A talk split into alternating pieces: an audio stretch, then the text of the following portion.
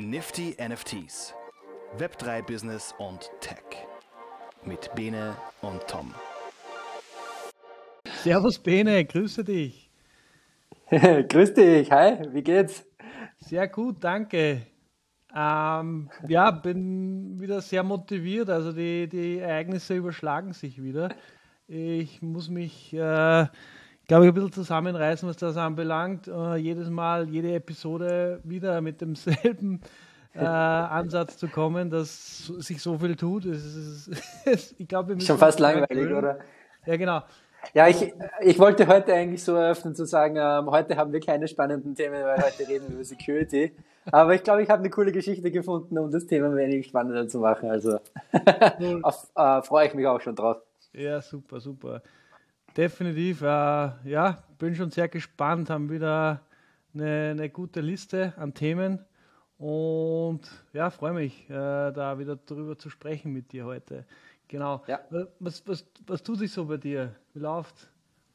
Ja, ähm, also in Amerika war natürlich das Mega-Event letztes Wochenende der Super Bowl und ich habe gesehen, du hast es auch in unsere Notizen reingeschrieben, weil, ähm, also ich bin ja persönlich jetzt nicht der Mega-Football-Fan, habe mir das trotzdem natürlich ein wenig angesehen, äh, geile, geile Halftime-Show ähm, mit, ich glaube, äh, gerade so in unserer Generation, unsere äh, Rap-Heroes aus den 90er, äh, Anfang 2000er Jahren mit ähm, Eminem und Dr. Dre und, ähm, und Snoop. Also wirklich cool, coole, spektakuläre Show und ähm, hat mir hat mir richtig gefallen und habe mich so richtig in meine Jugend zurückversetzt verfühl, äh, gefühlt. Und jetzt, wo ich das sage, komme ich mir auch schon richtig alt vor. hast du das ein wenig mitbekommen? Ähm, also die, die, der erste Punkt der Tagesordnung nach dem Super Bowl in der Früh war, dass ich auf YouTube gegangen bin und Halftime Show eingegeben habe. Ähm, ja, so, so, weit genau. weg bin ich vom, vom American Football. Ähm, genau.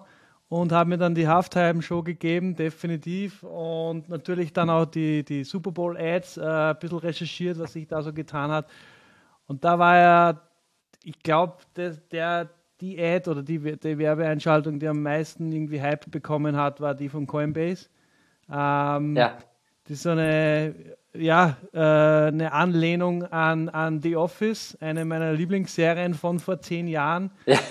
wo im Grunde nur äh, der, der QR-Code äh, über, über den Bildschirm hüpft, also nicht, äh, sich bewegt genau. quasi.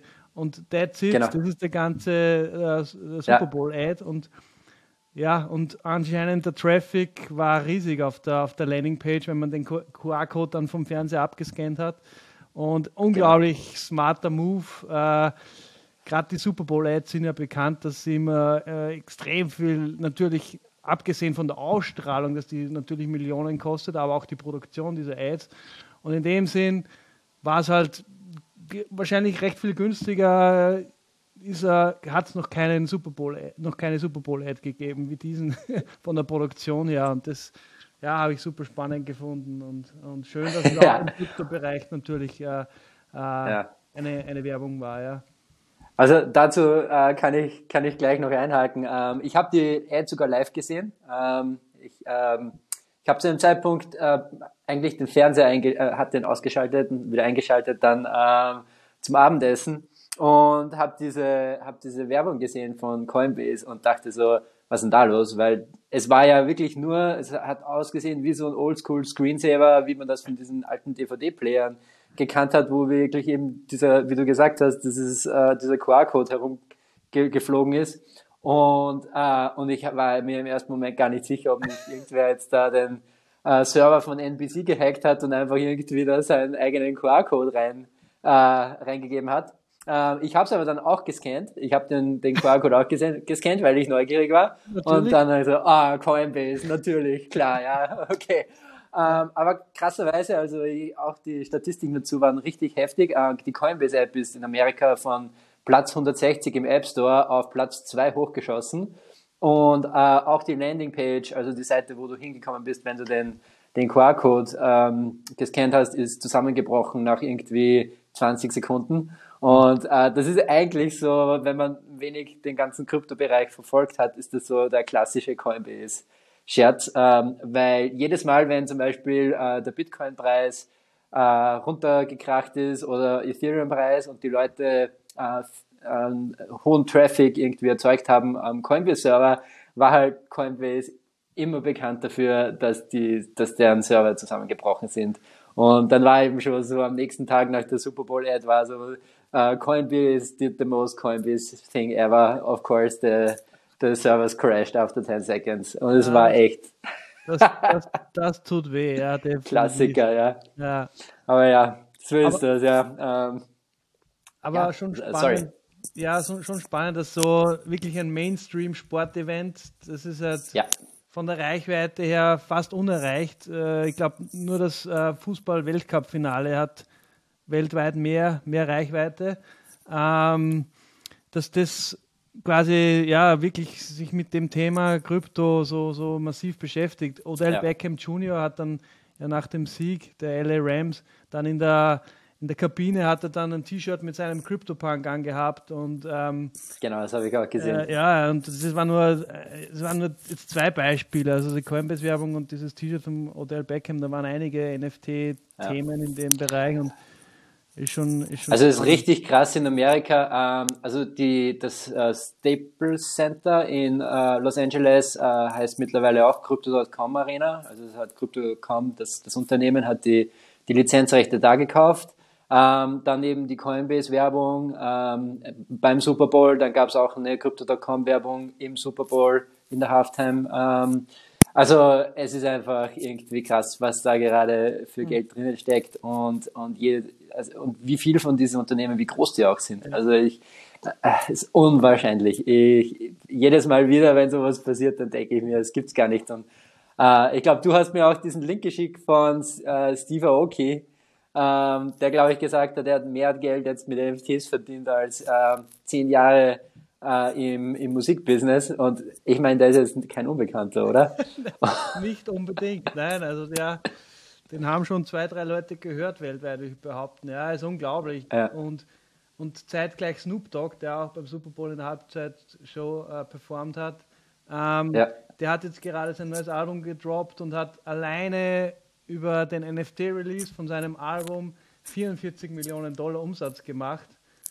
Über spannenderweise dieselbe Plattform, äh, äh, Gala Musik oder äh, ja, Gala Music. Gala, Gala, ja. ja. genau. Und ja, es ist Wahnsinn, was sich in dem Bereich tut. Ja. Und, und heute, by the way, ähm, ein Foto gesehen von Snoop Dogg mit Gary Vaynerchuk äh, beim Super Bowl, ja. glaube ich. Also die stecken gerade ihre Köpfe zusammen, wie sie da wirklich noch, noch viel mehr in der Zukunft in dem Bereich machen. Ja. Und, und, ja, also ja, gerade diese Kultfiguren wie Snoop und so, für die ist das, diese ganze NFT-Thematik natürlich äh, perfekt, oder? Also ja. ich meine, das, ist ja, das spricht ja mich sogar an. Äh, Snoop einfach ein cooler Typ und irgendwie ein äh, Rapper, den ich auch selbst seit, keine Ahnung, 20 Jahren verfolge, gefühlt. Ja. Ähm, und äh, da kommt so richtig das Nostalgiegefühl hoch und ja. äh, wenn der einen NFT droppt, dann ist das natürlich auch interessant für mich, ähm, rein aus der ganzen Kultur raus und so. Äh, Definitiv. Coole Sache. Ja, und einfach, also, ja. den kann man nicht nicht mögen, also finde ich jetzt. Also, ja, genau. ja, genau. Lustiger, cooler Typ, ähm, ja der schon ewig im Business ist und das wahrscheinlich auch noch ewig machen wird. Und ja, schon, schon, super, was sich da, was sich da tut. Genau. Was ich auch noch spannend gefunden habe, äh, YouTube, da hat es ja schon so ein bisschen äh, von, von der Susanne, äh, YouTube-CEOs, schon einmal eine Äußerung gegeben, dass sie sich NFTs anschauen für, für die Plattform, für YouTube. Da gibt es jetzt konkret einen Artikel von YouTube, dass sich das wirklich konkret das anspricht, das NFT-Thema wo es wirklich darum geht, dass sie gerade ko konkret überlegen, wie sie NFTs äh, für Creator, für YouTube-Creator sozusagen in die Plattform einbinden. Und das ist auch definitiv spannend. Es ist halt dann wieder die große Frage, äh, wie nah ist es dann an der Dezentralisierung oder wie weit weg? Eigentlich eher weiter weg, aber nichtsdestotrotz eine spannende Entwicklung und äh, ja, äh, bin, bin schon echt äh, ziemlich, ja, wie soll ich sagen, äh, gespannt, was, was sich da dann tun wird. Ja.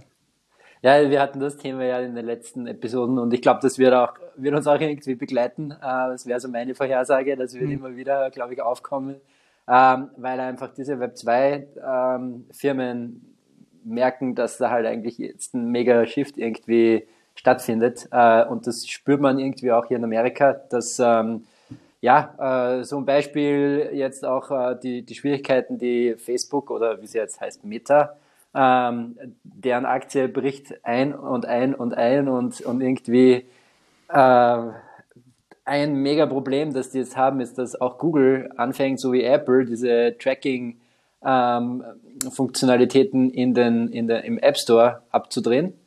Und ähm, ja, das ist halt ein Hauptteil vom äh, Facebook Revenue. Aktuell ist halt mhm. genau das, äh, dass die diese Werbekampagnen äh, eben auf Basis von den äh, User-App-Daten ähm, ja, äh, gezielt ausspielen können. Und wenn das Geschäft wegbricht, dann hat halt, haben die halt kein Geschäft mehr.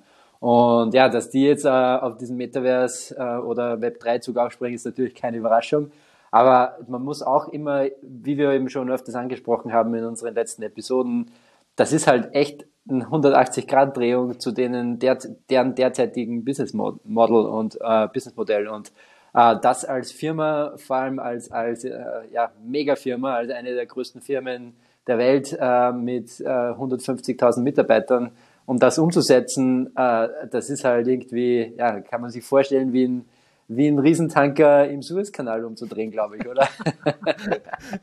das ist nicht so einfach. Wunderbare Analogie und kann ich, mir, kann ich mir gut vorstellen, dass es eher schwierig wird, ja, definitiv. Ja. Ich meine, was, was ihnen da zugute kommt, ist natürlich diese ganze Oculus VR-Brill-Geschichte, äh, die natürlich zu Meta gehört und dass sie quasi damit als Hardware-Enabler sind in dem Bereich.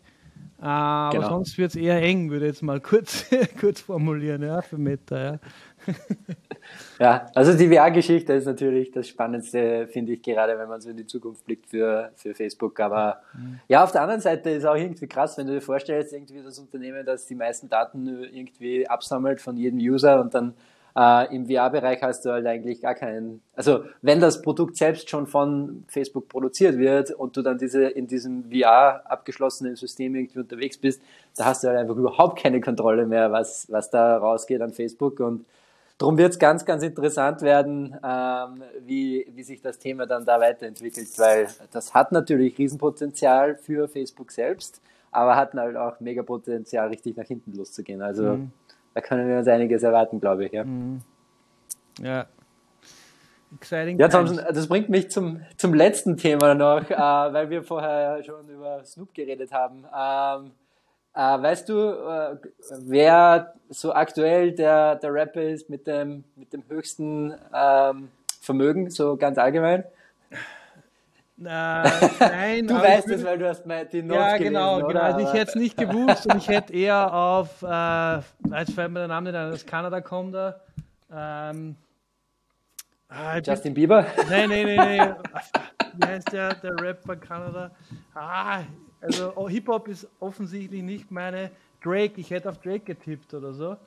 Ah, okay. Ähm, ja. Aber ist es offensichtlich nicht, deswegen gerne. Äh, ja, genau. Ähm, also äh, völlig überraschenderweise. Also man würde natürlich, wenn man über, über vermögende Hip-Hop-Produzenten und Rapper nachdenkt, natürlich an die Klassiker denken, Kanye, Jay-Z, ähm, wären mir so eingefallen. Äh, äh Jay-Z hat ja auch ein mega Imperium mit seinem äh, Rock Nation, glaube ich, diese, diese ähm, PR-Firma, die er hat, wo er jede Menge Sport, Sportstars drinnen hat und äh, super spannender Typ. Aber äh, äh, lustigerweise aktuell gibt's äh, einen, einen Contender, eine, eine, eine Führende in dieser äh, Richest Rapper in the World Liste, die, die keiner so wirklich am, am Plan hatte und deren Name ist Razzle Khan.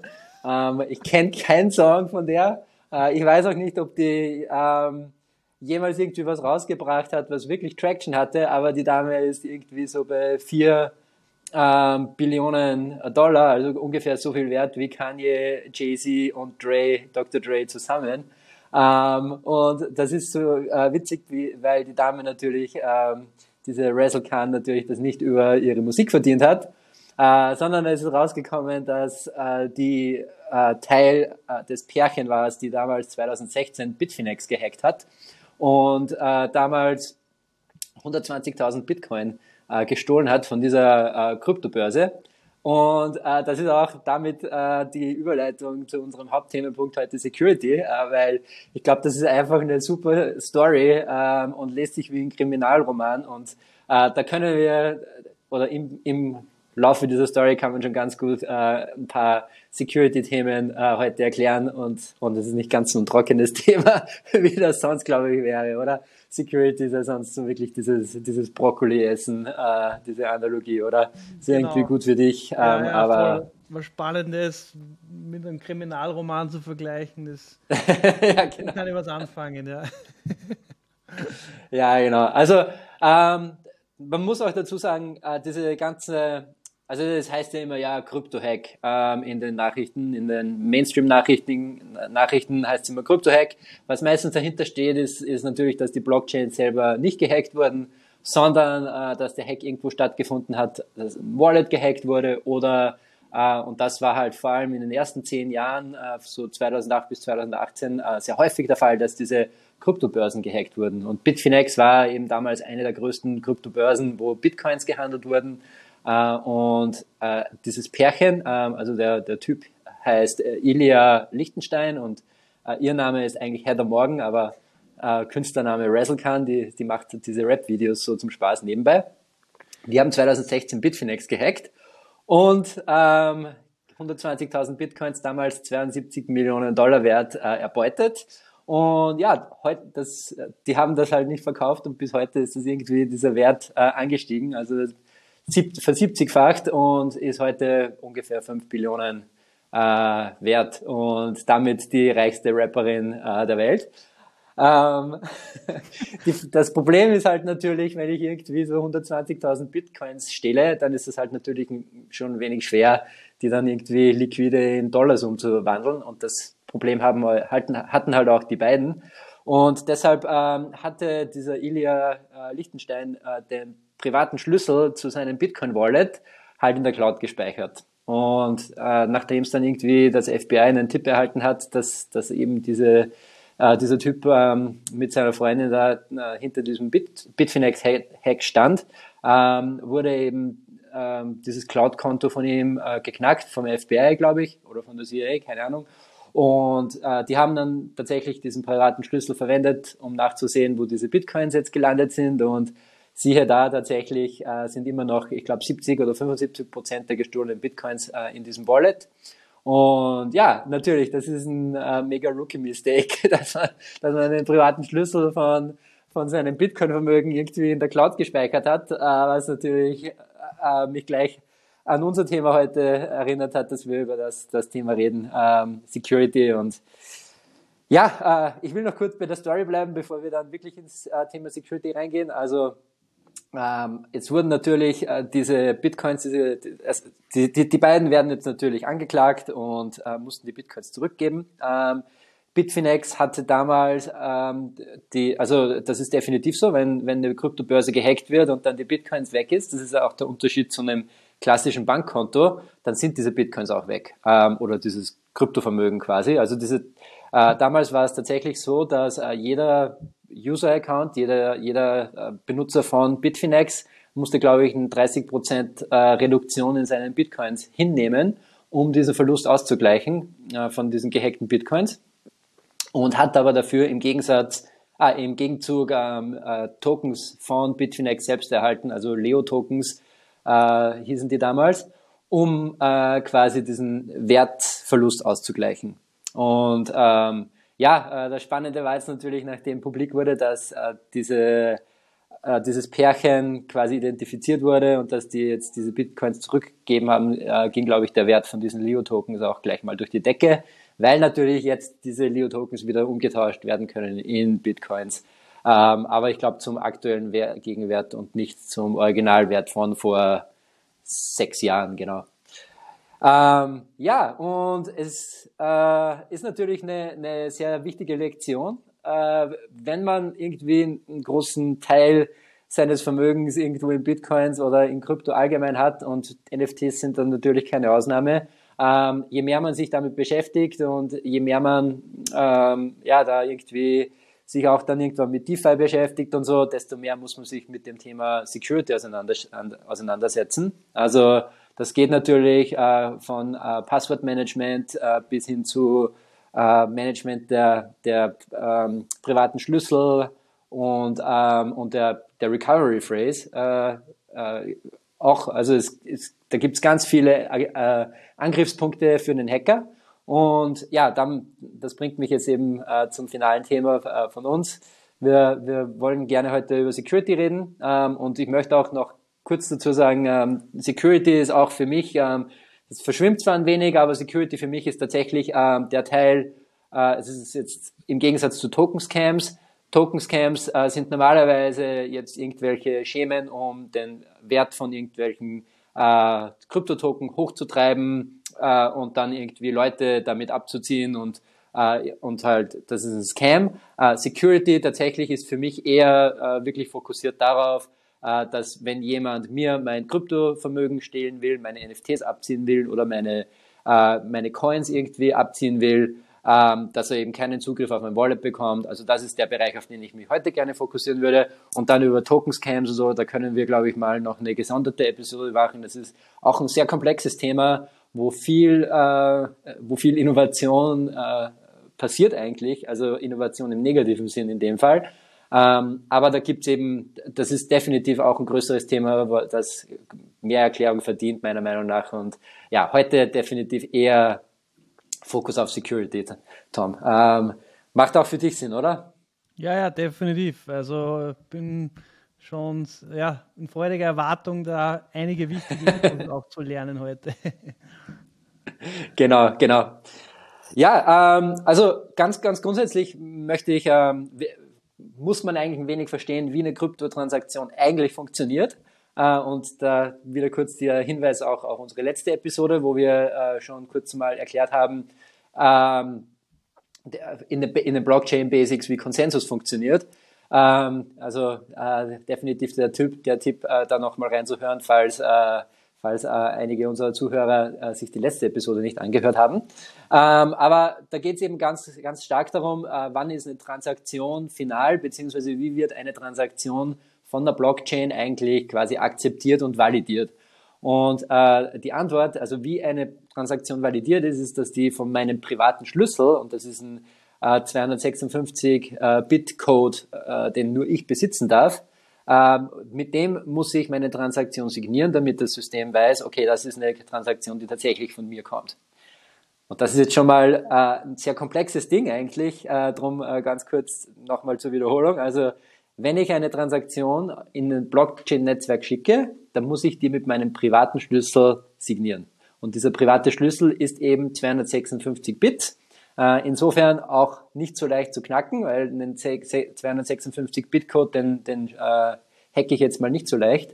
Ähm, aber hat natürlich auch den Nachteil, wenn er gehackt ist, wenn dieser private Schlüssel von mir irgendwie rausgehen würde, ähm, dann könnte jeder, der diesen Schlüssel hat, meine Transaktionen signieren und somit mein gesamtes Vermögen von meinem Wallet weg äh, wegverschieben, also in sein eigenes Wallet verschieben. Und das ist einfach äh, so einer dieser zentralen Teile äh, von, von einer Blockchain, die ich verstehen muss. Wenn ich sicher unterwegs sein will, dann darf ich, muss ich diesen privaten Schlüssel so hüten wie meinen Augapfel. Also es ist wirklich, wenn der weg ist, dann habe ich ein mega Problem und dann muss ich möglichst schnell schauen, dass ich mein ganzes Vermögen von meinem eigenen Wallet wegbringe, weil sobald ein Hacker oder jemand, der sich auskennt mit Blockchains, äh, diesen privaten Schlüssel hat, hat er Zugriff auf mein gesamtes Vermögen. Ähm, den öffentlichen Schlüssel äh, im Gegensatz dazu, äh, das ist meine Adresse, die, die kann äh, privat, ah, die ist nicht privat, die kann ich öffentlich verteilen. Da kann jeder mein Bitcoin hinschicken oder mein Krypto hinschicken, mein Ethereum hinschicken, meine NFTs hinschicken und ich kann die dann empfangen. Ähm, den Schlüssel, und das äh, auch wieder zurück äh, von vor zwei Episoden, haben wir über Ethereum Name Service geredet. Also äh, meinen Ethereum Name Service Domain, den kann ich natürlich äh, jeden, jeden sagen. Ähm, und da kann jeder meine, meine äh, äh, die, die, das Ethereum hinschicken oder NFTs hinschicken. Das ist überhaupt kein Problem ähm, und das, mit dem kann ich, den kann ich wirklich auf meine Webseite stellen. Ähm, aber der private Schlüssel ist wirklich der wichtige Schlüssel, äh, der, der auf keinen Fall irgendwie publik werden darf. Und dasselbe gilt auch für die Recovery Phrase. Also wenn ich jetzt ein Wallet anlege, bei zum Beispiel Metamask oder auch ein Coinbase Wallet anlege, dann bekomme ich auch eine, äh, eine Recovery Phrase. Diese Recovery Phrase ist genauso wie ein privater Schlüssel, mit dem kann ich mein Wallet wiederherstellen, falls ich jetzt zum Beispiel meinen Coinbase-Account verliere oder mein Passwort dort vergesse oder so. Diese Recovery Phrase gibt mir immer Zugriff auf mein Krypto-Wallet. Aber das heißt im Umkehrschluss auch, so genauso wie der private Schlüssel, wenn die irgendwie verloren geht und jemand Zugriff auf dieses, äh, auf diese äh, Recovery Phrase hat, dann hat er eben auch Zugriff auf mein äh, gesamtes Wallet und auf mein gesamtes Kryptovermögen. So, jetzt haben wir davon geredet, wie wichtig äh, diese, diese zwei Teile sind äh, wie, wie, da, und dass die auf keinen Fall irgendwie nach außen dringen dürfen. Also mein privater Schlüssel und diese Recovery Phrase. Und jetzt ist natürlich die Frage, wie stelle ich sicher, dass ich, ähm, und das ist eigentlich auch der, die Hauptschwierigkeit an Krypto meiner Meinung nach für den 0815-Anwender, wie stelle ich sicher, dass ich diesen privaten Schlüssel und diese Recovery Phrase ähm, so sicher für mich selbst aufbewahre, aber halt, ähm, dass kein, kein anderer darauf Zugriff hat. Und das ist so wirklich eine der schwierigsten äh, Fragen im ganzen Kryptobereich und da gibt es einige Lösungen dazu und ich glaube, keine ist perfekt. Es sind alle etwas kompliziert.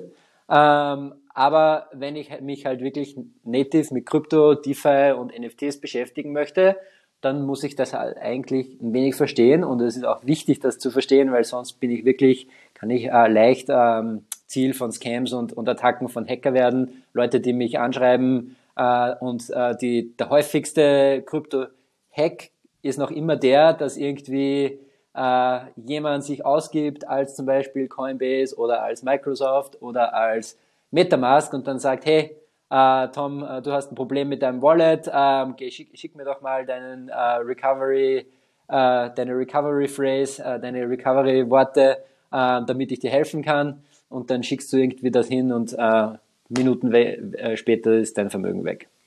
Ja, mal kurze Pause, Tom. Äh, so weit, so klar?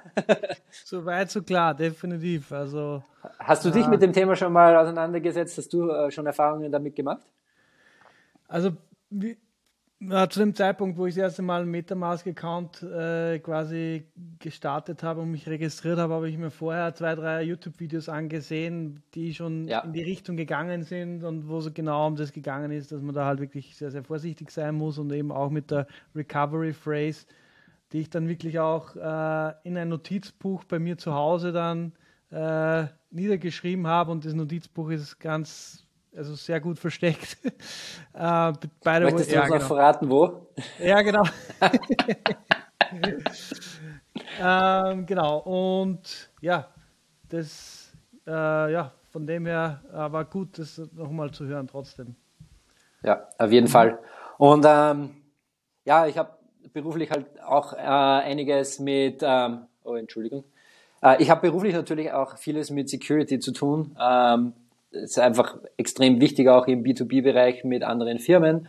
Ähm, und habe da auch so einiges gelernt. Und zum Beispiel äh, eines der Dinge, die ich mir angefangen habe, und das ist äh, mein erster äh, großer Tipp eigentlich für, äh, für jeden, der sich mit dem Thema auseinandersetzen möchte und da ähm, seine Security erhöhen möchte, ist eigentlich einen Passwortmanager zu verwenden. Ähm, die große Schwierigkeit ist, wenn ich, also ich war so ein, vor ein paar Jahren noch so dieser typische Kandidat, ich hatte ein Passwort, das war zwar komplex, aber das habe ich überall verwendet. Also ich hatte dasselbe Passwort, ähm, das war zwar irgendwie zwölf, äh, Zeich, äh, zwölf Zeichen mit Zahlen und Sonderzeichen und so weiter, aber das habe ich halt für Facebook verwendet, für Twitter verwendet, für meine äh, Krypto-Accounts und für alles. Und jetzt ist einfach das mega Problem, dass wenn zum Beispiel, ähm, und wir verlinken das in den Show Notes auch, ähm, da gibt es diese Website, die heißt Have I Been Pawned. Und äh, diese Have I Been Pawned Website, da kannst du deine E-Mail-Adresse eingeben und kannst du schauen, wo überall äh, deine E-Mail-Adresse und dein Passwort geleakt wurde. Und das kann einfach zum Beispiel auch völlig ohne mein Bewusstsein passieren. Also zum Beispiel wurde das PlayStation Network mal gehackt und dann sind diese ganzen Passworts ins Internet geleakt.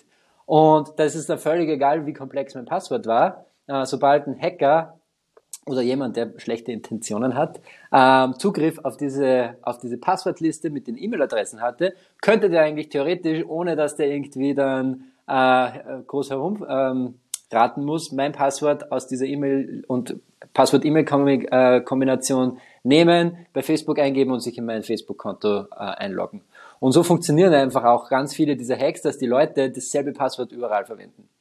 Und deshalb komme ich jetzt zurück. Äh, ich selber verwende mittlerweile einen Passwortmanager, der mir ein zufälliges Passwort ausgibt, ähm, wirklich zufällige Zeichen ähm, und, äh, und ähm, Buchstabenzeichen und äh, äh, alphanumerische Zeichen, die in diesem Passwortmanager abgespeichert sind und dann habe ich halt ein komplexes Passwort, um Zugriff zu diesem Passwortmanager zu bekommen. Aber durch das, dass ich das mache, habe ich für jeden meiner Internet-Accounts ein gesondertes äh, 15-stelliges Passwort, das ich mir nicht merken muss und über diesen Passwortmanager dann eben Zugriff darauf habe. Und äh, das ist so, das kostet definitiv am Anfang wenig Zeit, äh, sich da auseinanderzusetzen damit und dann jeden Account mit diesem Spezialpasswort abzu, abzudaten, das in diesem Passwortmanager drinnen ist.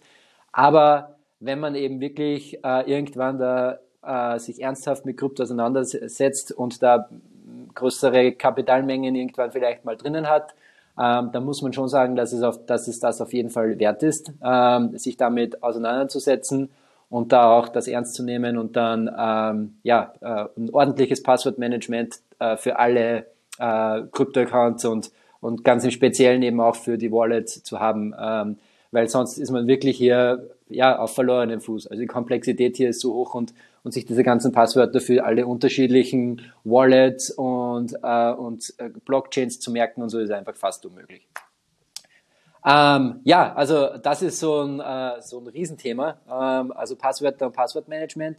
Und wenn man einen guten Passwortmanager hat, dann kann man da dort äh, auch äh, zum Beispiel die, die Security Phrase, also diese Recovery Phrase abspeichern in einem sonderverschlüsselten ähm, Bereich äh, in diesem Passwortmanager. Da gibt es zum Beispiel Secure Notes oder solche Dinge, die dann eben nochmal sonderverschlüsselt sind. Und man sollte da wirklich auch ähm, ganz vorsichtig sein und einen Passwortmanager verwenden, der tatsächlich auch äh, als, also wo zum Beispiel nicht dann der Support vom Passwortmanager hergehen kann und dir das wiederherstellen kann, weil dann ist es erst recht wieder unsicher.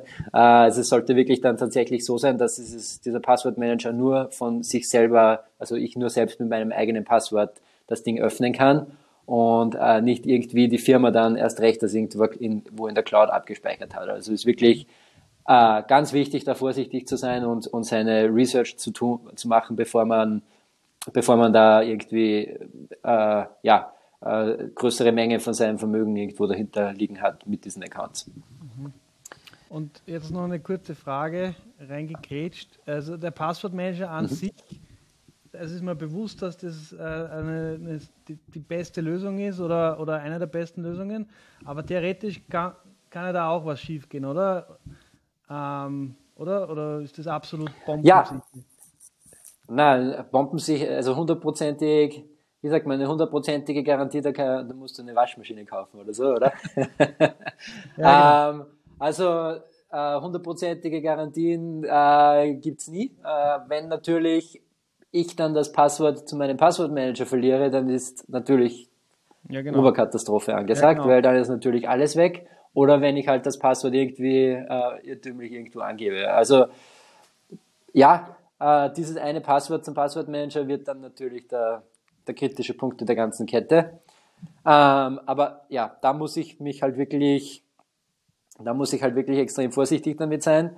Äh, es ist immer noch äh, eine also, wenn ich mir diesen, so als, als Hacker redet man da von einem Attack Vector. Also, welche Angriffspunkte habe ich äh, in so ein gewisses System, oder? Und trotzdem, Passwortmanager ist ein System, das trotzdem sehr wenig Angriffspunkte äh, beinhaltet, weil wenn du jetzt meinen Passwortmanager hacken willst, dann musst du erstmal verstehen, welchen Passwortmanager verwende ich überhaupt. Dann musst du den erstmal finden und dann musst du noch das richtige Passwort ähm, erraten, ja, was auch nicht so leicht ist. Und da gibt es irgendwie keine Public API, wo du irgendwie da äh, einfach einmal irgendwie 100.000 Requests mit unterschiedlichen Passwörtern rauf, äh, äh, raufknallen könntest, sondern da musst, du da musst du wirklich irgendwie Zugriff auf meinen Computer haben und dann noch irgendwie meine Face ID äh, hacken und dann noch das Passwort vom Passwortmanager hacken. Also da gibt es dann doch sehr viele Barrieren, äh, die dann dazwischen stehen.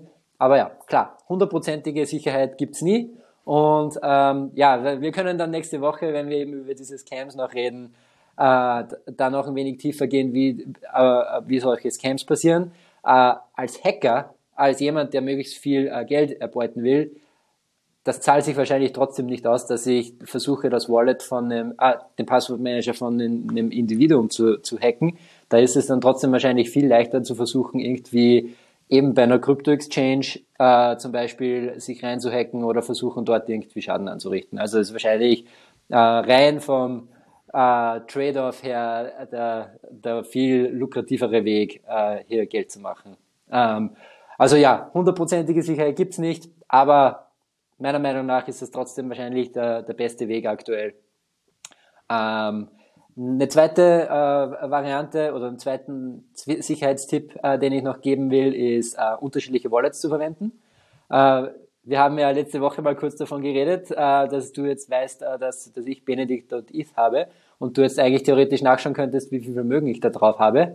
Du wirst sehr enttäuscht sein, weil natürlich liegt auf meinem öffentlichen Benedict.eth nicht so viel Ethereum, ähm, sondern ich verwende mehrere Wallets. Also ich habe ein Wallet, das ich verwende, äh, um zum Beispiel mich mit DeFi auseinanderzusetzen. Ein Wallet, das ich verwende zum Beispiel für, wenn ich äh, versuche, selbst äh, Blockchain-Programme zu schreiben, Smart Contracts Research mache und so, dann habe ich da ein separates Wallet dafür, weil ich nicht möchte, dass dann irgendwie jemand äh, sieht, was da, äh, was ich da mache. Ah, und dann habe ich noch ein drittes privates Wallet, wo ich äh, dann tatsächlich meine eigenen Funds habe. Das ist gesichert über einen Hardware-Schlüssel, also ein, das ist so ein USB-Device, wo der private Schlüssel äh, äh, drauf liegt. So kann man sich das vorstellen. Ähm, dann, den muss ich immer anstecken, damit ich dann Zugriff auf dieses Wallet habe.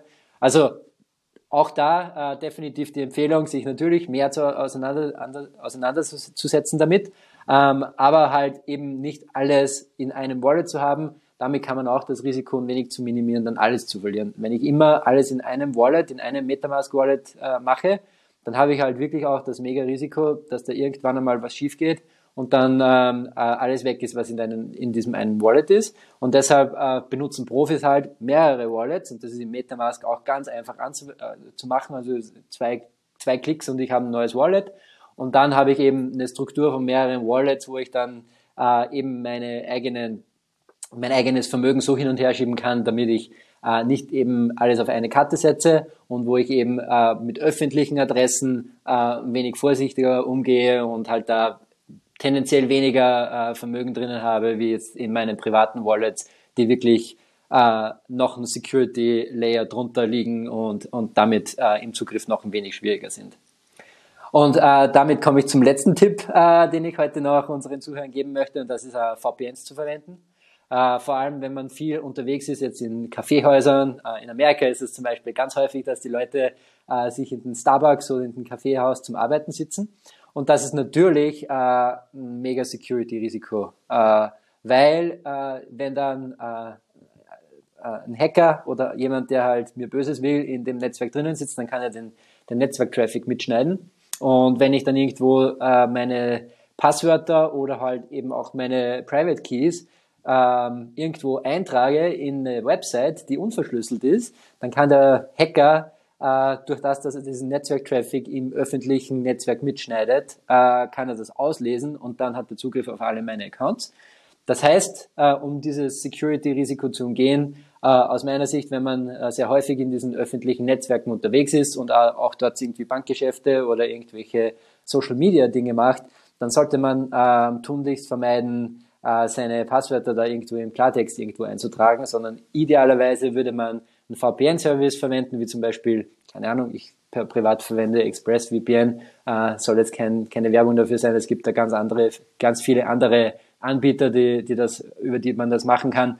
Aber über so einen VPN-Service kann ich dann tatsächlich ähm, äh, im Netzwerk äh, werden, können dann diese Passwörter oder diese Kommunikation kann übers Netzwerk nicht mehr ausgelesen werden, weil ich eben übers VPN äh, get, ver, get, äh, verschlüsselt äh, einen Tunnel eröffne und dann eben andere Leute nicht mitlesen können, äh, was ich so im Internet treibe und äh, und meine Serverkommunikation oder Passwörter eben nicht ausgelesen werden können. Ja, ähm, das war so eine kurze Reise über diese ganze Security-Thematik und das ist natürlich ähm, völlig verständlich äh, ein sehr komplexes Thema, ein Thema, das auch viel Zeit verschlingt. Aber natürlich, äh, nachdem da trotzdem mittlerweile äh, größere Beträge immer wieder mal im Raum stehen, wenn man eben sich mit NFTs auseinandersetzt, mit äh, Krypto auseinandersetzt ähm, oder halt da auch in diesen Netzwerken teilnimmt, in diesen Blockchain-Netzwerken, äh, deshalb sollte man ähm, da den Brokkoli essen und sich äh, auf meiner, meiner Meinung nach sehr viel mit, mit äh, dieser Security-Thematik auseinandersetzen.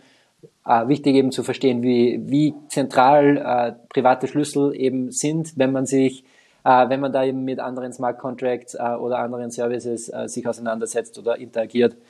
Und ja, zusammengefasst, äh, man sollte da wirklich ganz, ganz vorsichtig sein, vor allem wenn man ja nicht mehr nur spielt, sondern halt wenig größere Beträge irgendwo da im Netzwerk drinnen hat.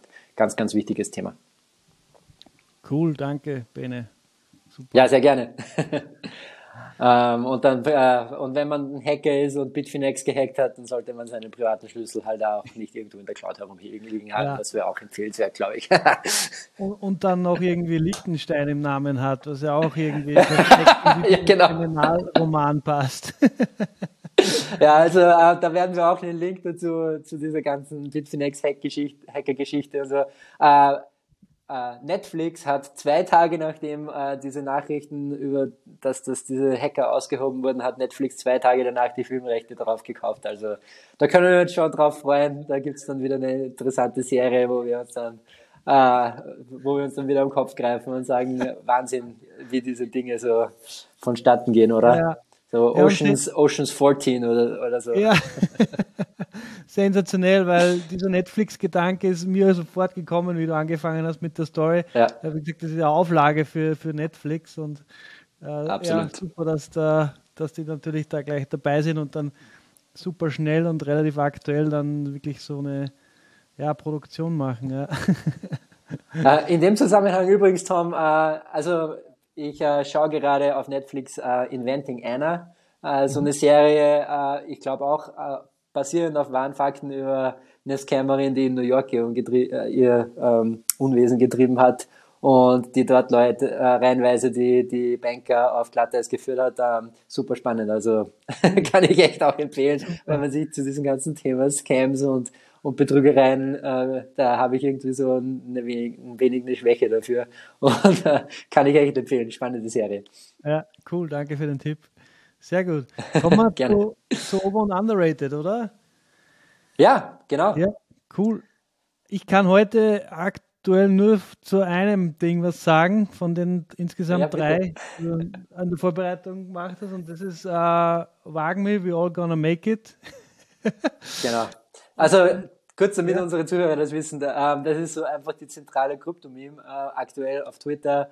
We are gonna make it, wir alle machen es, wir alle, alle werden irgendwie erfolgreich sein im Kryptobereich. Und äh, ich persönlich finde es ein wirklich cooles Meme, weil es eigentlich sehr inklusiv ist und wir einfach äh, irgendwie alle gemeinsam da drinnen hängen und versuchen irgendwie ein cooles Netz oder ein gutes Netzwerk zu bauen, das irgendwie die Zukunft von Finanz- und Kunstmärkten und so sein soll. Und ich finde es ein super Motto. Äh, was ist deine Meinung dazu? bin, bin genau bei dir. Also ich habe den von Anfang an sehr sympathisch gefunden. Ich bin generell ein sehr optimistischer Mensch und das es passt halt gut für ein Krypto. Ist schön, dass der aus dem Kryptobereich kommt, äh, wo der halt sehr volatil ist. Ähm, aber den kannst du halt super für, für, für, das ganze Leben irgendwie auf das ganze Leben ummünzen und das ist halt auch äh, eine schöne ein schönes Mantra sozusagen, wie man durchs Leben gehen kann. So, genau. Wird schon, wird schon werden als, als Österreicher. ähm, genau, wird schon werden. Ähm, genau, und, und von dem her finde ich den immer cool und äh, ja, und, und auch schön, wenn man dann da und dort von, von Celebrities jetzt auf Twitter oder auf Instagram immer wieder äh, sieht und die den dann auch weiterverwenden. Ja, es ist einfach eine motivierende Sache, finde ich. Finde also, ich auch, ja. Äh, ja perfekte Meme und ich würde es gar, gar nicht als over oder underrated äh, in dem Fall wahrscheinlich, sondern es ist einfach eine tolle Sache, finde genau. ich. Und, und äh, mir gefällt auch diese inklusive, diese inklusive Idee, dass einfach jeder teilnehmen kann und ähm, ja, we are gonna make it. Ja. Äh, die zweite Meme, die ich noch dazu geschrieben habe, äh, ist Ultrasound Money. Ähm, äh, kennst du die Meme, Tom? Hast du von der schon mal gehört? Nein, leider nicht.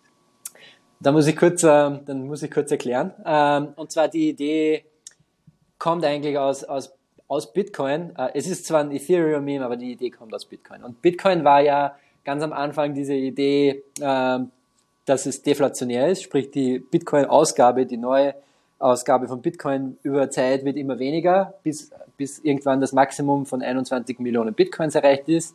Und äh, eigentlich diese utopische Grundidee von Bitcoin war immer, ähm, das ist der beste Store of Value und, äh, und Sound Money, also das echte, echte Geld, so quasi hartes Geld, äh, weil einfach die Ausgabe von Bitcoin, diese 21 Millionen, ist so quasi ein hartes Limit und das wird nie mehr werden. Ähm, Ethereum kam dann raus, ähm, wie wir auch letzte Episode schon mal geredet haben, 2015, 2016 glaube ich oder so. Und ähm, die Ethereum Community ist so der Meinung, ja, wir machen alles besser als Bitcoin.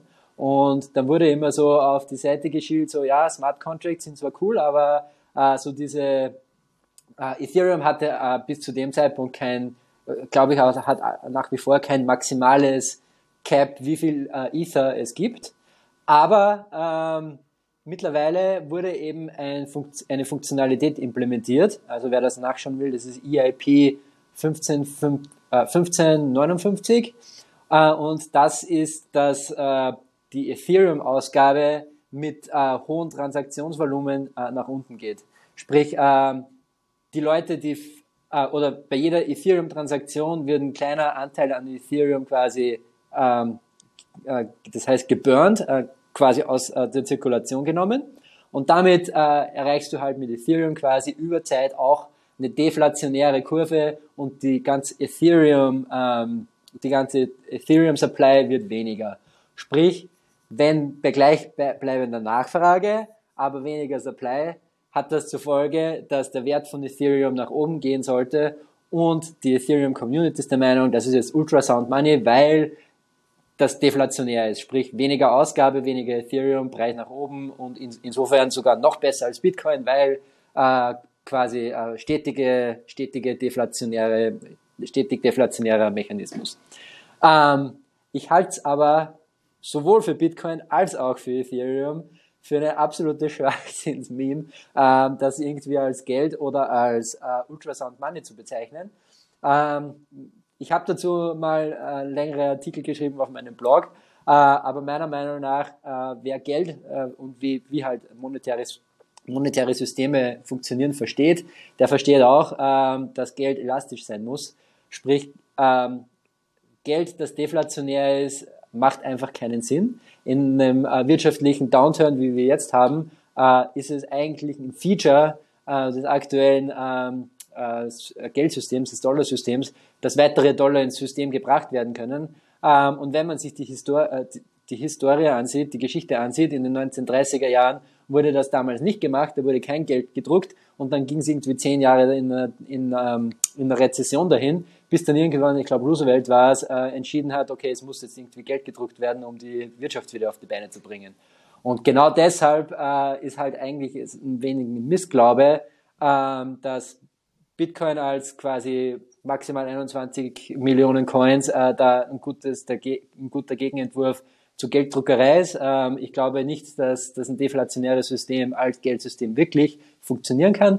Ähm, aber natürlich, äh, so in der allgemeinen Krypto-Community laufen halt natürlich viele Leute rum und meinen jetzt, ja, Ultrasound Money äh, ist natürlich äh, perfekt und, like, und ist natürlich super für den Wert von meinem Ethereum. Ähm, aber es ist natürlich nicht Money und es funktioniert, würde auch als, als Geld und als, als echtes Geld nie wirklich funktionieren, meiner Meinung nach. Und deshalb, ja, völlig overrated im Meme. Alles klar. Wow. Habe ich gelernt und ich, ich gehe mal davon aus, ein, zwei Zuhörer und Zuhörerinnen wahrscheinlich auch. Danke, Bene. ja, äh, es ist wirklich auch ein sehr komplexes Thema. Ich glaube, das schreibe ich jetzt nicht mal auf unsere Liste für Themen. Wer sich da mehr damit beschäftigen könnte, äh, möchte, dem schreibe ich ein paar äh, Links dazu in unsere Show Notes. Ähm, es ist ein ein Rabbit Hole. Also da kann man wirklich tief reintauchen und ja. ähm, da gibt es sehr viel Geschichte zu lernen eigentlich, um zu verstehen, wie Geld wirklich funktioniert. Ja. Äh, Bitcoin und Ethereum meiner Meinung nach sind einfach nicht dafür geeignet. Spannend, okay. Ja, und das letzte, die letzte overrated Meme, und das mache ich jetzt ganz schnell, ist diese Code is Law Meme.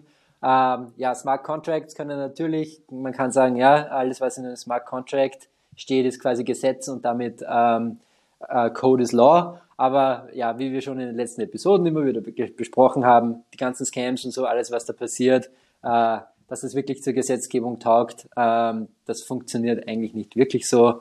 Und ähm, ja, da sind wir noch ein Stück weit weg, dass es wirklich irgendwie ein, Gesetz, eine Gesetz, ein Gesetzesframework sein könnte. Also mhm. ja, ich glaube schon, dass wir in Zukunft irgendwann mal ähm, Anwälte sehen werden, die, versuch, die irgendwie programmieren können müssen, weil die irgendwie äh, Verträge evaluieren müssen, die irgendwie Smart Contract sind.